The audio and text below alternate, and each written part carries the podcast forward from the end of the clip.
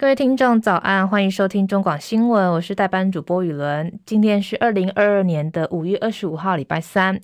早上出门的时候呢，好像是有点下雨。本来因为本来已经做好要骑车的准备，结果一打开门，听到那个雨声，又把门默默的关起来，然后打电话叫小黄来来再就是去公司这样子。所以梅雨季节，大家真的随时都要做好准备。现在带大家关心天气的消息，气象局表示呢，目前台湾已经进入了梅雨的旺盛期。由于对流云系发展旺盛，各地都有降雨的几率，而且也要注意这个剧烈天气的变化，包含像是雷击啊、强阵风跟跟这个瞬间强降雨的方面都要注意。加上湿冷的西南风带来的水汽，西半部跟东北部的地区呢，要注意有局部大雨发生的几率。不过今天台湾呢，没有明显的冷空气，所以在这个没有降雨的时候，天气其实是偏暖的。有降雨的时候呢，温度会在低个一到二度左右。各地低温二十二到二十四度，白天高温，北部跟东半部约二十六到二十八度，中南部约二十八到三十度。美股消息，由于社群媒体 Snap 的获利市井，认为经济前景会快速的恶化，因此改变了昨天美股的涨势。社群媒体股呢也跟着被拖累下跌，全球进入了避险的模式。周日美股开低走低，最后四大指数收盘涨跌不一。包含道琼指数收盘是上涨四十八点，三万一千九百二十八点；纳斯达克指数收盘是下跌两百七十点，收在一万一千两百六十四点；标普五百指数是下跌三十二点，收在三千九百四十一点；费城半导体指数也是下跌七十一点，收在两千八百二十七点。国际消息，根据美国有线电视新闻网的 CNN 报道，德州小学发生了枪击案。呃，这个最新消息是呢，这个案件已经有十五人死亡，真非常的多，包含十四位的学生跟一位的老师。凶手呢，查出是一位十八岁的男性，他在跟警方搏火的过程当中遭到击毙。目前的详细原因呢，还在调查当中。不过有媒体报道说呢，这个枪手在家里已经先枪杀了自己的祖母之后，才离开到这个小学。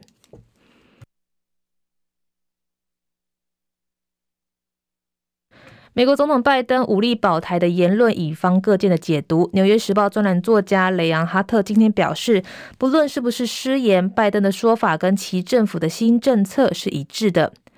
里昂哈特写道：“拜登说话的不精确是出了名。有时候呢，他在发言时传达自己的情绪，更胜于传达任何具体的观点。这次拜登似乎呢也是故态复萌。他在回答一位记者的提问时候说呢，跟协助乌克兰对抗的俄罗，跟协助乌克兰对抗俄罗斯来相比，美国将采取更有力的军事行动来保卫台湾，抵抗中国。”如果真的发生这样的情况，美国可能面对跟中国爆发更大规模战争的风险。由于这些原因呢，保护台湾是最稳当的办法，是让中国领导人相信，就算他们能赢得这个战争，但再代价也足以撼动他们的政权。日本政府从疫情爆发以来呢，一直实施这个严格的边境管控。不过，随着疫情的趋缓，最近决定要分阶段的重新开放外国的观光客来入境。这个月呢，先试办这个小型团，第一批来自美国两地，一共有七位观光客。昨天下午呢，已经抵达了成田机场。根据富士新闻网报道，试办的这个小型团第一批呢，成员一共有七个人，分别来自美国的夏威夷跟洛杉矶。七个人的行程都是八天七夜，分成两团，准备前往长野县跟这个岐阜县来观光。同样是试办团，这次包含首批的团客在内，接下来预计还会有包含美国、澳洲、新加坡跟泰国约五十位的观光客来入境，每团不超过四个人。据了解，日本政府正在检讨六月会重新开放观光客的入境，初期先同意这个当地的疫情风险比较低的国家或是地区的人士来入境。不过目前仅限有这个领队陪同的团客。不过接下来呢，会协调分阶段来继续开放。南韩军方今天表示，北韩向朝鲜半岛东部海域发射一枚弹道飞弹，这也是今年以来的第十七次。新北市新庄区一位两个月大的女婴，二十一号突然没有呼吸、心跳，经送医之后呢，依然死亡。采检 PCR 是阳性，但因为这个女婴呢疑似受到虐待，检方已经展开了侦办，并报请法医厘清死因。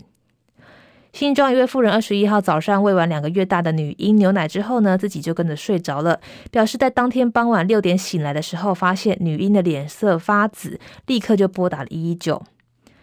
对此，新北市家庭暴力暨性侵害防治中心的主任就回应说，虽然这个女婴没有明显的外伤，但因为母亲查看女婴的时间实在间隔太久了，怀疑呢涉及不当对待，所以虽然确诊死亡的二十四小时内要火化，不过目前已经请卫生局同意延后火化。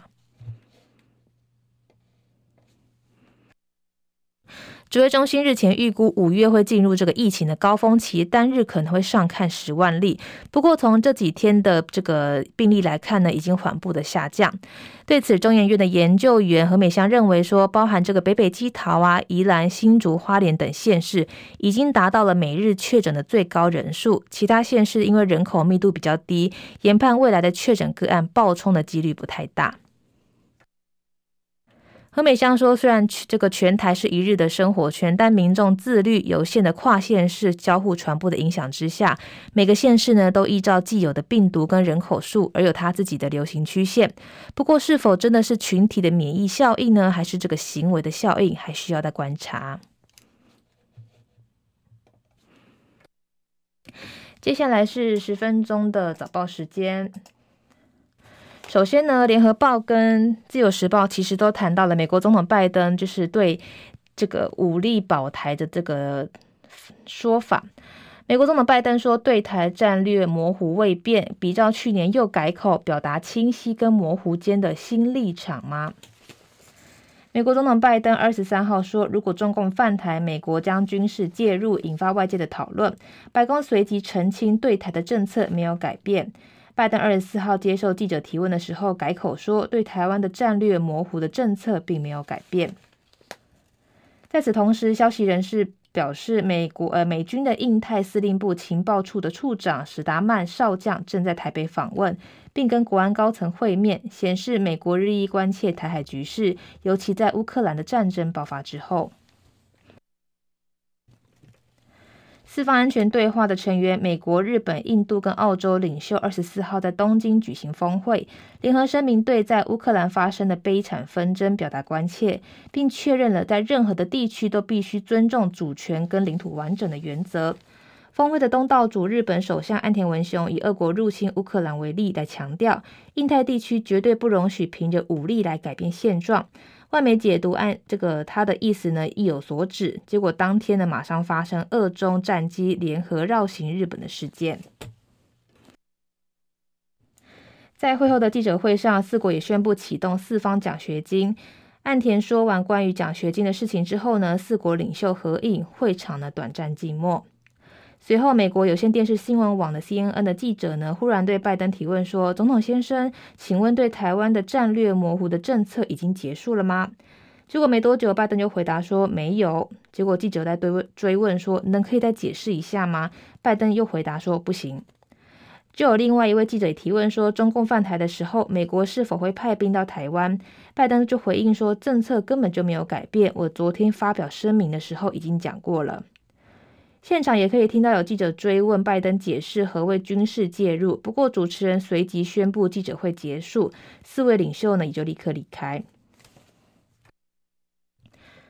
华尔街日报分析，去年的八月跟十月，拜登回答有关台湾的问题时偏离这个战略模糊的政策，幕僚随即跳出来澄清，什么都没有变，这个已经成了一种新模式。这一回，拜登选择在地理位置上更接近北京的场合，实际是在拜登跟十二国领袖启动旨在这个抗中的印太经济架构之际。部分外交政策专家表示，拜登在这个美国对台的承诺上发表暴冲的言论，然后白宫否白宫否认这个政策没有改变，这样会让美国处于危险的中间地带。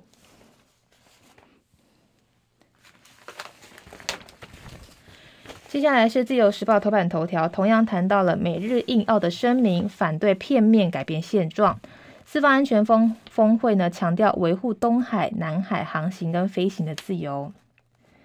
美日印澳的四方安全对话领袖高峰会二十四号在日本东京登场。会后发表联合声明，强调将维护包含东海跟南海在内的航行跟飞行的自由，坚决反对任何企图片面改变现状、加剧区域紧张情势的威胁跟挑衅的行动。尽管没有直接的指明，但声明中详细列举包含反对有争议的地物化的军事化，以及危险的方式使用海警船只跟海上民兵，以及阻挠其他的海上资源开发等活动，均暗指中国的海上扩张。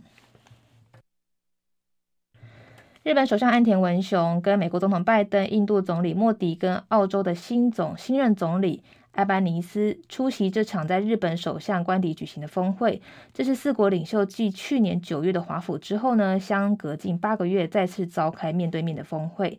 但代表团跟媒体呢，多把这个焦点都放在美这个拜登二十三号愿意武力保台湾的这个发言。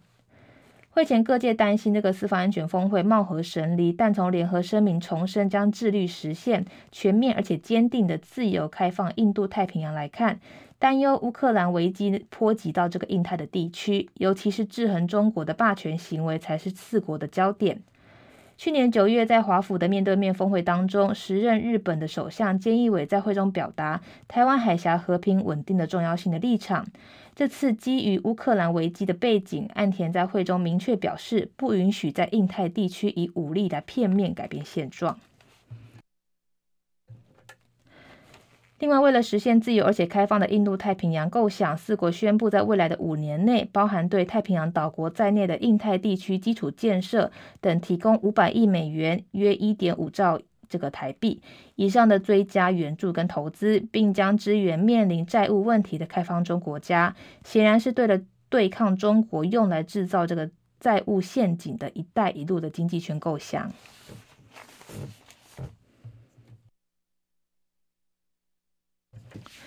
接下来是中国时报的头版头条，谈到了疫情的消息。高雄、台中确诊数超越北市，学者担忧端午人流移动酿成疫情高峰或多峰。疫情蔓延中南部，下礼拜恐怕会出现高峰。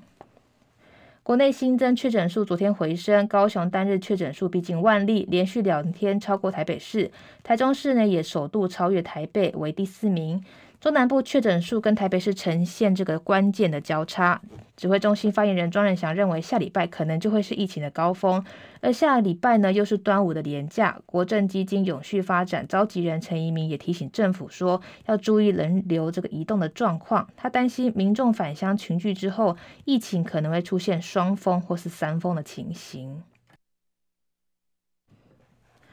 指挥官陈时中认为，整体的疫情这个平稳、快速上升的可能性低，但是还是会持续往上走。庄仁祥认为，在五月底、六月初，就是下个礼拜，可能就会是疫情的高峰，但随后会往下降。不过没有办法清零，个案依然会有起伏。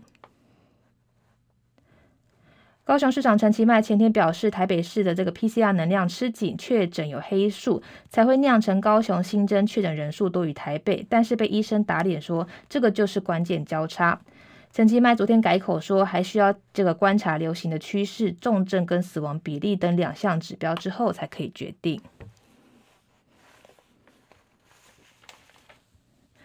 接下来是《工商时报》的头版头条，谈到了。Fed 变风向，传秋后暂停升息，部分官员开始有歧见，市场因忧心经济衰退，道琼早盘大跌逾五百点。美国联准会部分官员开始释出这个利率政策可能转变的讯号，其中向来偏鸽的亚特兰大联准银行总裁表示，在经历六七两月的各自升息两码之后，九月的会议暂缓升息应该是合情合理。大鹰派的路圣路易联准总裁布拉德说呢，如果通膨越早得到控制，明年就有降息的空间。今年在联邦公开委员会 FOMC 并没有投票权的亚特兰大联准银行总裁礼拜一接受媒体访问时说，今年的秋季 Fed 也许需要暂缓升息来评估经济的发展情势。并对政策货币进行调整。他表示，只要经济按照预期的情况发展，接下来的两个会期各升息两码将是合适的做法。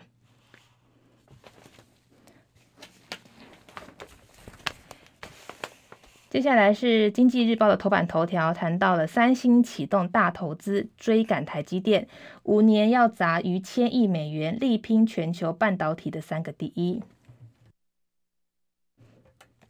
三星集团昨天宣布加码未来五年资本支出到四百五十兆的这个韩元，约三千六百亿美元，于新台币十兆元。锁定半导体、生医跟通讯等领域，是集团来的最大手笔，并较前五年投资大增三成。不过，三星并没有透露这个各事业的资本支出跟比重细节。但三星在南韩新任总统尹锡悦跟美国总统拜登共同访问旗下的这个平泽厂之后，宣布这个大投资。业界认为，这象征三星会将这个投资集中在半导体的领域。初估未来的五年半呢，半导诶五年内呢，半导体投资的规划将逾千亿美元，晶圆代工占比约四成，追赶台积电晶圆代工龙头的地位。新闻最后呢，也要提醒听众朋友，这几天呢都是梅雨的旺盛季节，各地也会有降雨的几率，所以呢提醒大家，如果要上班上课的话，一定要记得携带雨具。那疫情也在高峰当中，所以也要记得勤洗手、戴口罩哦。明天再见。